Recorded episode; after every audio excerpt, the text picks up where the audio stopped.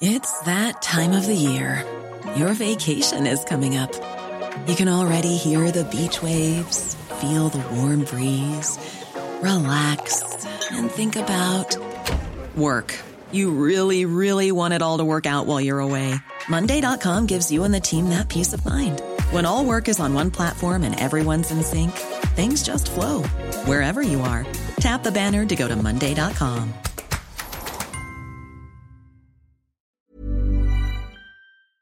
8h15, bonjour Patrick Stefanini. Bonjour. Merci d'être avec nous, ancien secrétaire général du ministère de l'Immigration et spécialiste de, de, ces, de ces questions. Merci d'être avec nous. 26 euh, mineurs isolés, récupérés par l'Ocean Viking, ont quitté Toulon et la structure d'accueil où ils étaient accueillis. Les Français ont, un peu de mal à, comprendre euh, ce qui se passe. Comment c'est possible qu'ils se soient euh, évaporés dans la nature? Alors, les mineurs en France sont à la charge des départements et de ce qu'on appelle euh, l'aide sociale à l'enfance. Et c'est le cas également pour les mineurs étrangers. Et, en effet, euh, vous savez, les mineurs, c'est l'angle mort de la politique migratoire en France, parce qu'ils ne sont pas astreints, contrairement à ce qui se passe dans d'autres pays, à la possession d'un titre de séjour. On ne peut pas les éloigner, c'est inscrit dans la loi. Et, donc, au fond, euh, il faut d'abord s'assurer qu'ils sont des vrais mineurs, et ça, je ne sais pas si ça a été fait euh, au moment du débarquement, euh, avant de les confier au département. Normalement, s'ils ont été confiés au département, c'est que ce sont des vrais mineurs. Bon, ce qu'on peut penser plus, enfin, de, manière quasi certaine, c'est qu'au fond, ils avaient d'autres destinations en tête, soit à l'intérieur du territoire français, soit au Royaume-Uni. Euh, la venue en France de mineurs isolés, elle participe de réseaux bien organisés euh, en provenance d'un nombre de pays bien déterminés. Euh, il y a par exemple la Guinée, euh, il y a le Maroc, il y a comme ça quatre ou cinq pays d'où proviennent l'essentiel des mineurs. Là, ce sont en majorité des Érythréens. sont des Érythréens. Alors on peut penser qu'ils vont chercher à rejoindre le Royaume-Uni. Que se passe-t-il s'ils se font arrêter sur le territoire français? Ben, je viens de vous le dire. Ils sont, ils sont entrés illégalement. ça s'applique. Je viens de vous le dire. Ils ne sont pas astreints. Mais je voulais vous l'entendre dire. Ils ne sont pas astreints à la possession d'un titre de séjour, donc on ne peut pas vérifier s'ils sont en situation régulière. Donc de fait, ils ont une totale liberté de mouvement sur le territoire national, malgré le fait qu'ils soient entrés illégalement. Alors depuis quelques années, les gouvernements successifs et notamment le gouvernement d'Édouard Philippe ont essayé d'organiser les choses, de créer un fichier national, hmm. parce qu'au fond, le sport favori d'un certain nombre de ces mineurs, ça consiste à passer d'un département à un autre pour obliger les départements à recommencer les procédures les, concernant. Mais la vérité, encore une fois, je vous l'ai dit, c'est un angle mort de notre politique hmm. migratoire.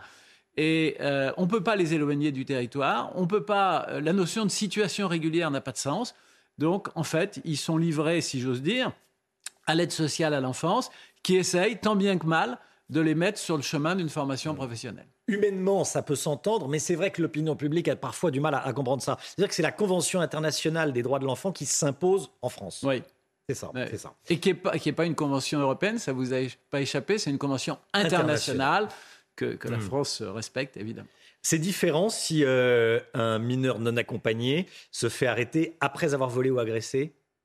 Non, le, le Code de l'entrée et du séjour des étrangers et du droit d'asile euh, spécifie, enfin stipule dans un de ses articles que mmh. les mineurs de 18 ans ne peuvent pas être expulsés.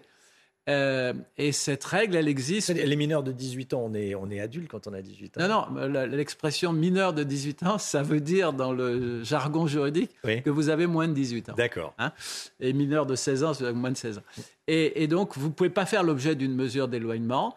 Euh, vous pouvez euh, évidemment faire l'objet d'une sanction judiciaire, vous pouvez être emprisonné, mais vous ne pouvez pas être éloigné du territoire. Que se passe-t-il à l'âge adulte, justement, quand on bascule dans l'âge adulte? Ah, Quand on bascule dans l'âge adulte, euh, on devient un étranger de droit commun, si j'ose dire. Et à ce moment-là, on peut faire l'objet d'une OQTF, on peut faire l'objet mmh. d'une mesure d'expulsion selon la gravité de, de ce qu'on a fait. De ce qu'on a fait. Si on a fait quelque chose. Si on a fait quelque chose. Bon. Euh, justement, Patrick Stefanini, sur les OQTF, Gérald Darmanin demande au préfet de durcir l'application des OQTF envers l'ensemble des étrangers en situation irrégulière et non pas uniquement euh, concernant les, personnes délinquantes. C'est une inflexion. C'est une véritable inflexion, y compris par rapport à l'interview que le ministre de l'Intérieur avait donnée le 4 août au journal Le Figaro, dans lequel il définissait ses grands objectifs en matière d'immigration. Et à l'époque, il ciblait encore les étrangers euh, ayant commis un crime ou un délit. Et il avait donné instruction à ses services de, tenter d'éloigner en priorité euh, ces étrangers-là. Hmm. Moi, à l'époque, j'avais fait remarquer que euh, la lutte contre l'immigration clandestine, elle implique qu'on puisse appliquer une OQTF à tout étranger en situation irrégulière, même s'il n'a pas commis par ailleurs un crime ou un délit. Eh bien, c'est ce que dit aujourd'hui Gérald Darmanin à l'ensemble des préfets. Mmh. Et je pense que ça ne peut qu'améliorer l'efficacité de la lutte contre l'immigration clandestine. Je rappelle qu'on part de très loin, que euh, sur les premiers mois de l'année, on est à un taux d'exécution des EQTF qui est inférieur, qui est de l'ordre de 7%, on va dire. Euh, je, rappelle que ça a été 20%, par exemple, en 2019, que c'était 40% en 2012, la dernière année du mandat de, de Nicolas Sarkozy. Donc il y a énormément de progrès à faire. Le ministre de l'Intérieur, manifestement, en est conscient. Il a donné des instructions au préfet. J'ai entendu ce matin sur votre antenne euh, Hugues Moutou, le préfet de l'Hérault.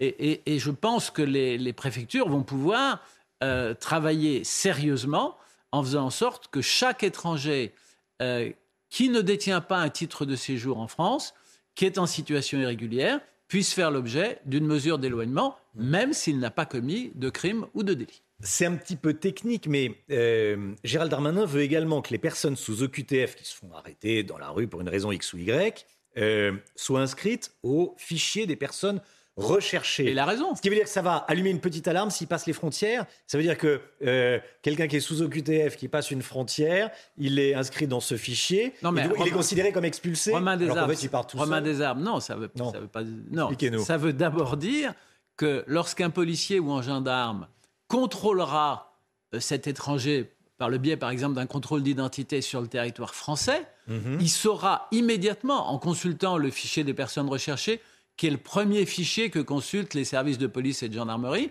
Ils sont équipés à bord de leur voiture, ils peuvent consulter... Donc n'importe qui se fait arrêter dans la rue et que, le gendarme ou le policier vous demande vos papiers, monsieur, qui vont dans la voiture, ils vont regarder ça. Ils vont regarder ça, ils vont voir que l'étranger fait l'objet d'une mesure d'éloignement, mhm. donc ils n'ont pas à en prendre une nouvelle, et ils peuvent passer au stade suivant, qui est la mise à exécution de la mesure d'éloignement, et, par exemple, euh, le, placement dans un centre de rétention. Gérald Darmanin veut également que les, Français ne paient plus pour verser des, aides sociales aux étrangers sous EQTF. Euh, il veut, je cite, leur rendre la vie impossible. Plus d'APL, plus de, plus de HLM. Euh, est-ce que c'est la bonne solution? Ah bah, Quel est, votre point de vue? Ça me paraît absolument indispensable. je vais vous faire sourire, Romain Desarts. C'est Charles Pasqua qui, en 1993 ou en 1994, a fait voter dans la loi le principe selon lequel on allait établir une connexion entre le fichier des étrangers, euh, munis d'un titre de séjour, et les fichiers de la sécurité sociale, pour faire court, ou, les fichiers de Pôle emploi de l'époque. Euh, quel était l'objectif? L'objectif, c'était de faire en sorte qu'un étranger en situation irrégulière ne puisse pas accéder à toute une série d'aides sociales. Il a fallu plus de 15 ans pour prendre les décrets d'application. Moi, je m'en suis occupé quand j'étais en 2008-2009 secrétaire général du ministère Parce que c'était trop sensible politiquement?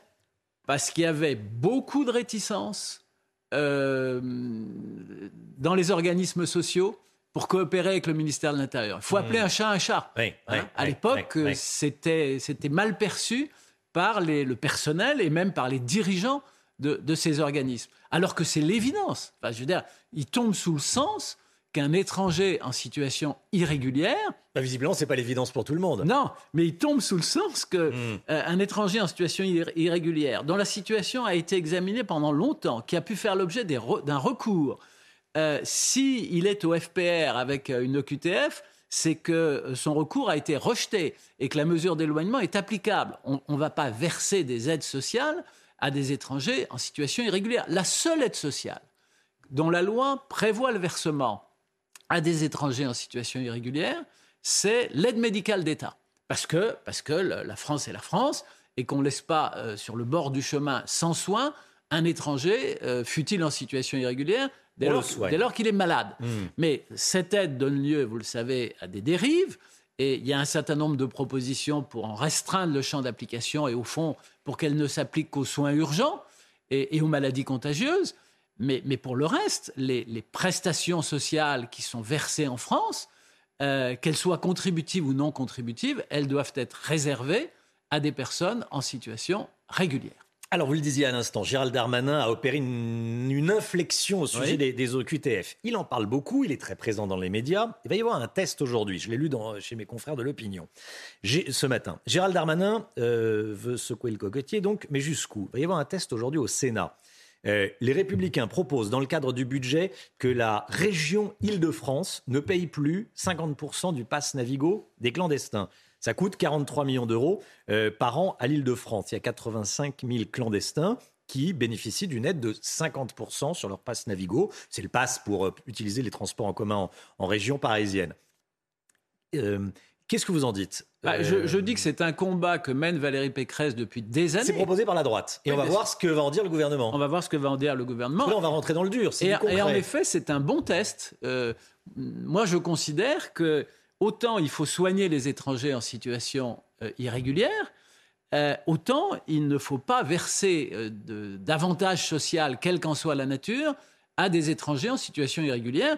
Et pour Valérie Pécresse, être obligée de consacrer une partie du budget d'Île-de-France Mobilité à accorder la gratuité des transports à des étrangers en situation irrégulière, c'est politiquement insupportable. En effet, on va pouvoir juger de la réalité des intentions du gouvernement. Romain Desarbes, je voudrais aller avec vous un tout petit peu plus loin mhm. à propos de l'Océan Viking et de tout ce qui s'est passé depuis, depuis 10 ou 15 jours. On va avoir des élections européennes en 2024. La question qui est posée, qui est très claire, est-ce que l'Europe se pense comme une puissance à, l'égal des États-Unis, de la Russie, de la Chine? Une puissance, c'est euh, une réalité politique qui contrôle ses frontières et qui ne laisse pas rentrer sur son territoire n'importe qui. Donc la question majeure, c'est la question du contrôle des frontières extérieures. Est-ce que oui ou non, l'Union européenne, est-ce que oui ou non, la Commission considère que son premier devoir est d'aider les États membres, et notamment les États membres qui sont les plus exposés, je pense à la Grèce ou je pense à l'Italie, à contrôler leurs frontières extérieures. Mais si vous posez la question, c'est que vous avez un début de réponse. C'est que jusqu'à aujourd'hui, la réponse On est ne le fait pas assez. On ne le fait pas assez. Et la présidente de la Commission a laissé sacrifier le directeur général de Frontex au printemps dernier, qui a été euh, qui a démissionné, mais qui a mmh. démissionné parce qu'il n'avait plus les moyens d'exercer ses fonctions, il n'était plus soutenu politiquement dans la mission qui était la sienne, qui était de, de contrôler la frontière extérieure et de venir en aide aux États membres qui ont des difficultés particulières dans ce domaine. C'est une question centrale. Et, je le dis pour ma famille politique, je le dis pour la droite modérée. Si nous ne portons pas, lors de la prochaine, des prochaines élections européennes en 2024, un projet puissant, un projet fort pour euh, renforcer euh, les, compétences de l'Union européenne, pour faire en sorte que l'Union européenne travaille mieux avec chacun des États membres, avec un objectif qui est qu'on soit euh, maître de nos frontières, eh bien, euh, d'autres familles politiques que la mienne euh, auront plus de succès. Eh bien, votre famille politique, est, certains sont tentés de se rapprocher du président de la République, d'Emmanuel Macron. Quelle est la vraie position d'Emmanuel Macron sur l'immigration?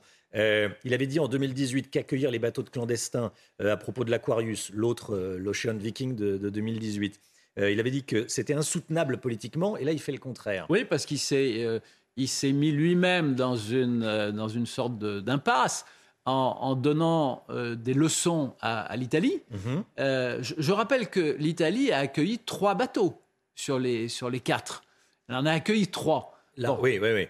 Elle a pensé que le quatrième, compte tenu de la médiatisation à outrance qui avait été faite par l'organisation humanitaire qu'il avait affrété, euh, elle pouvait se permettre de, de, le refuser.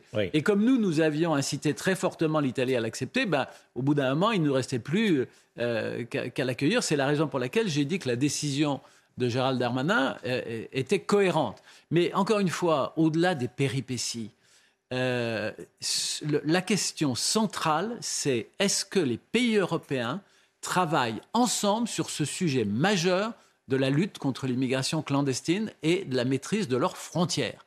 Euh, aujourd'hui, ça n'est pas le cas. Ça n'est pas le cas. Lors du dernier sommet européen en juin de cette année, un accord avait été trouvé sur un mécanisme de responsabilité solidaire euh, ou de solidarité volontaire, excusez-moi, le jargon européen, de solidarité volontaire entre quelques-uns des pays européens. On a bien vu que ce mécanisme, il avait du mal à fonctionner. Qu'est-ce que l'Italie nous a dit? Qu'est-ce que la première ministre italienne nous a dit quand elle a refusé d'accueillir l'Océan Viking?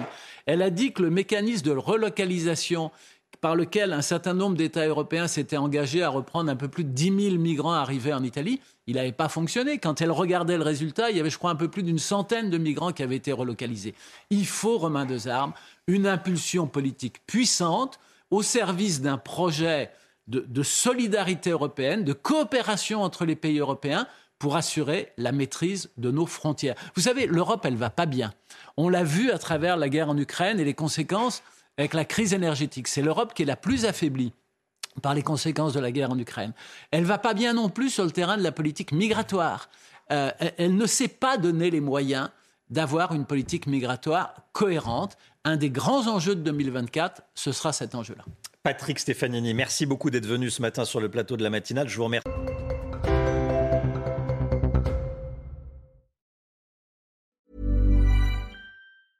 Hey, it's Paige DeSorbo from Giggly Squad. High quality fashion without the price tag. Say hello to Quince.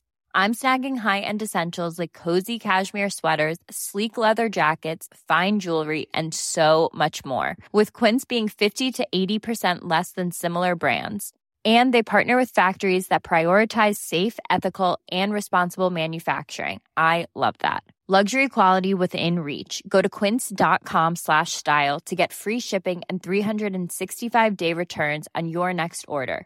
quince.com slash style